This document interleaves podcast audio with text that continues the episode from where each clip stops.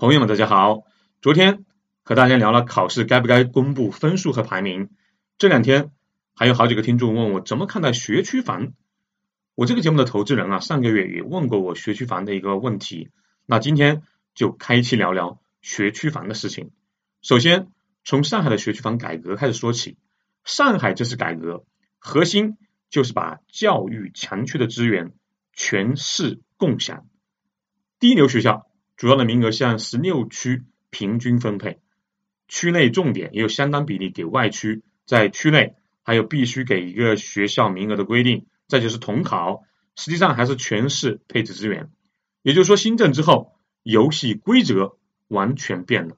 现在的招生规则，各个重点高中需要拿出相当比例，基本上是百分之五十、百分之六十左右的招生名额，公平分配到各个区、各个学校，这样。重点高中在每个中学都挑选最好的学生入学。换句话说，不论是重点中学还是教育质量一般的中学，只要你是这个学校的尖子生，都有希望进入重点高中。各个中学几乎是站在了同一起跑线上，大大提高了教育的公平程度。上海的这次新政，在很大程度上体现了政府对实现。公平教育的用心和决心，新政之后的一个月，明显降低了学区房的吸引力。之前被爆炒的学区房开始出现降价的趋势了。我在网上查了，因为新政的影响，上海浦东梅园山村小区的房价已经开始下滑。这个梅园山村小区啊，说来有意思，我在上海就是住在这附近，是之前炒作热度最高的小区之一。从网上的数据看，新政出台三周之后，梅园片区的挂牌均价从十二万每平打到了九万每平，降低的幅度在百分之二十五左右。另外，新政发布之后，上海房地产经济协会发起了规范挂牌倡议吧，超过十家主要房产经纪机构签署了承诺书，承诺房源信息中。不使用学区房进行推荐宣传，不以学区房的名义误导购房者，规范介绍教育资源用语，客观介绍周边学校，不出现升学率、对口、名额未用等用语误导购房者。这次上海政府是动政格的，政府力度空前的在淡化学区房的概念，学区房的价格回落是可以预见的趋势。当然啊，我也不同意说学区房这个概念会彻底没有。毕竟一个政策的改革会伴随着一段很长的过程。但不管怎么说，上海这次教育新政在公平教育这件事上是一部很重要的探索。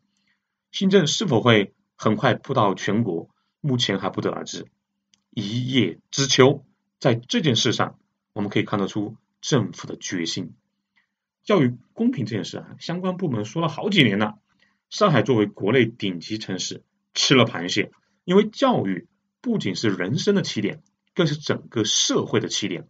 我记得啊，有个美国美国客户说过，教育公平是原点，原始的原，原点公平，这是最重要的公平。这件事儿不能完全由钱说了算。尽管美国现在也在阶层固化中，不同的家庭教育资源很不一样，但对于公立学校要想尽一切办法，不管是穷人家的孩子还是富人家的孩子，只要是公立学校，都应该享有类似的教育资源。因为政府的公立学校本来就是公共资源，是全体国民或者说纳税人出的钱。但这些年，因为学区房的爆炒，优质的教育资源几乎快成为了有钱人的专属，显然是非常不合理的。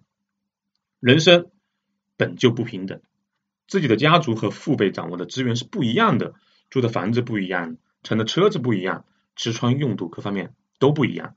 但是有一点应该要一样，至少是接近，那就是孩子们接受教育的水平。否则，那真的就是龙生龙，凤生凤，老鼠的儿子会打洞了，阶层会被完全锁死，这个国家的创造力。会大大降低。美国啊，现在就是很好的一个例子。这一块我还专门回答过我这个节目的投资人，他想在上海买一个学区房送给女儿。女儿其实年纪不大啊，只是先为孙子辈储备着。他认为这个世界上多数国家都是有学区房的。我是这么回答的，因为我的孩子已经读二年级，马上就要就进入中学了，没几年吧，所以我可能还是会尽全力去试着购一购学区房。但是美国的学区房和中国人理解的学区房啊，它不太一样。第一点，学区房的价格比周边其他普通的那个房子啊，超出的幅度并不显著。比如美国所谓的学区房。还是高中的那个学区房价格啊，比普通的房子高出不超过百分之十。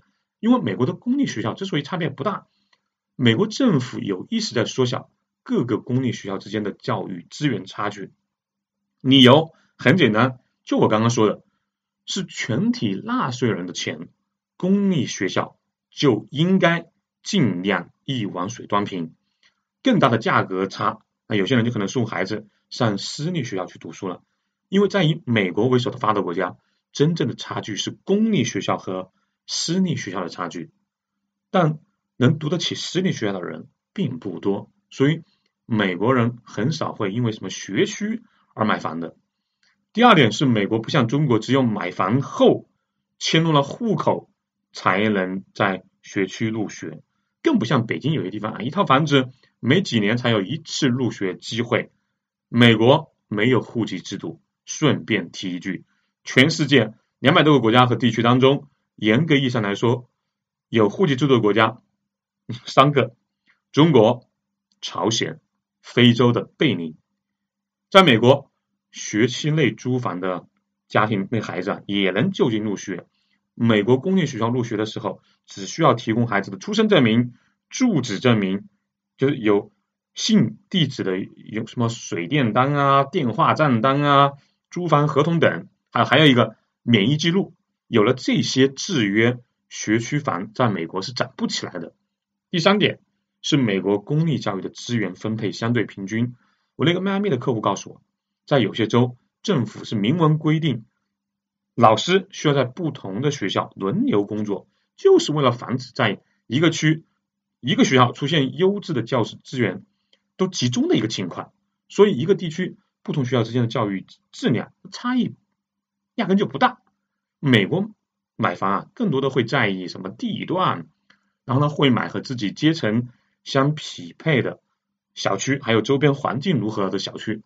学校的权重不大，原因刚刚也说了，公立的都差不多，私立的就靠家长的经济实力了。所以美国其实没有真正意义上类似中国这种天壤之别的学区房。因为更好的学校就直接去读私立学校了，在我的感觉中，美国好的私立学校才是我们现在理解的啊所谓的很好的学区房。我个人的看法是，如果现在孩子就要上学，同时呢也有这个能力，自然要买学区房。如果时间太长，不排除有变动，比如以后咱们和发达国家比较类似了，也就是私立学校当道了。公立的学区房就会逐渐衰落。这个之前啊，和老婆也探讨过这个话题。我们容易有惯性思维，这么多年来啊都是如此，就一定会如此。我小时候生活在城市，那个时候城乡二元差别不要太大。现在只要有能力挣钱，哪还有什么城乡差别？时代在变，但这也只是作为一个朋友的想法。这么大的事儿，还是您自己做决定。上面这一段。是我上个月回投资人的一个答复。我记得之前看过一篇文章，叫做《最好的学区房是你家的书房》，非常认同。如果你有这个能力，尽量给孩子好一点教育资源，这个无可厚非。但是无论选择哪一所学校，成绩好才是硬道理。孩子有学习的能力才是最关键的。不少家长啊，不把精力放在孩子身上。总希望走捷径，投机取巧，不会很长远的。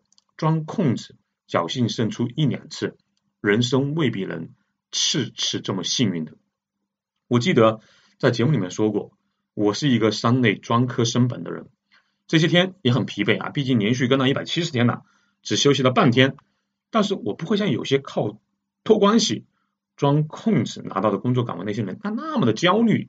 原因很简单。就是我的每一步走得很踏实，我知道自己掌握了哪些知识，有多少生活技巧，就算有很大的经经济危机到来了，我相信凭借着我脑袋里的知识和绝不取巧的打拼精神，也会过得不错。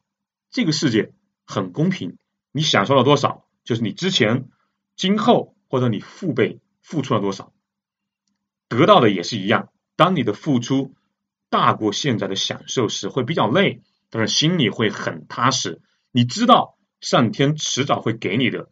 打个不太恰当的比喻，公司要裁员，很多人以为会首先裁那些高薪的，比如五六万每个月的，不是，会裁那些拿着一万啊拿着一万五却只干了一万活的那个人，那个拿着五万却为公司创造了十万利润的人，公司是绝对不会裁的。甚至会把他像菩萨一样供起来。另外，再谈谈大的方向。这次上海的学区房体现了相关政府的态度和决心。其实啊，如果你去读一下“十四五”规划的目标，实现教育均衡是我国政府这一阶段重要的目标。政府都说了，以我国政府在全球第一个控制住疫情的那种执行能力，又怎么会做不到？如果把时间尺度拉长，十年、二十年，不仅是上海的学区房会被大力打压，全国的学区房大概率都会凉。你看看这两年的趋势：二零一八年小学奥赛全面禁止，全球知名的华罗庚杯几次被暂停，自招竞赛奖项那个门槛啊，直接从省奖提高到国奖，小升初全面摇号，自招取消。政府真的是在一步一个脚印的实现着教育公平。当然，有些人一定会说没有用的。教育资源作为最重要的一项资源，有钱有势的还有能量的人吧，一定会想办法拿到更好的、更优质的教育资源。这不是政府的行政能力能压住的，是压不住。但政府至少可以尽全力把公办的教育资源尽量公平。学区房啊，牵扯两个很重要的。都是我国政府非常关心的事情，一个是教育公平，你也可以理解为社会的原点公平；另外一个是房子。我前几集好像有提到过，世界上有三大泡沫：美国的股市、中国的楼市和欧洲跟日本的债市，都在等对方先破。如果再往深里说一点，就是为什么政府开始大力管学区房？除了要争取教育公平。或者说原点公平。另外，学区房的猛涨不仅进一步吹大房价的泡沫，更重要的是，相关地方政府啊，并不能从暴涨的学区房上面分得更多，对我国集中力量办大事这一块也没有什么很大的贡献，还得承担因为涨幅过快引起整体楼市崩盘的风险。我只能聊到这里啊，个人猜测。以后有三种学校，超牛超牛的公立，这种学校极少，而且一般只在大城市，是给那些顶级权贵后代读的。这一类其实可以忽略，因为真的太少了，可能不到万分之一。第二种是私立学校，有钱能读的学校，和欧美、日本比较像。第三类公立，但教育资源会相对平均，百分之八十五甚至百分之九十以上的人。都会读这种公立学校。再往后走，现代网络技术会突破很多。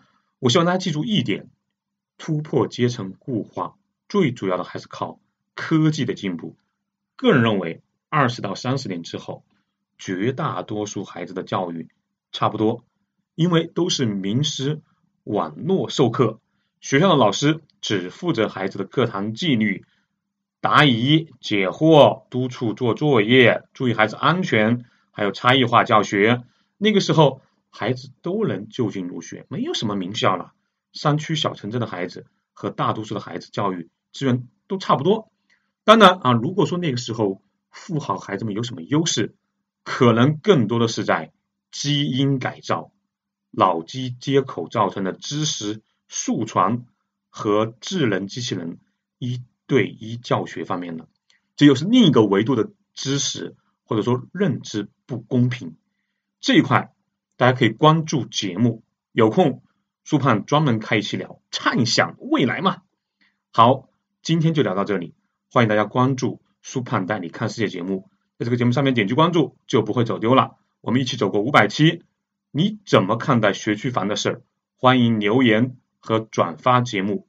对旅游、文化、投资感兴趣的朋友，欢迎加舒胖的微信号幺八六二幺八九二六零五。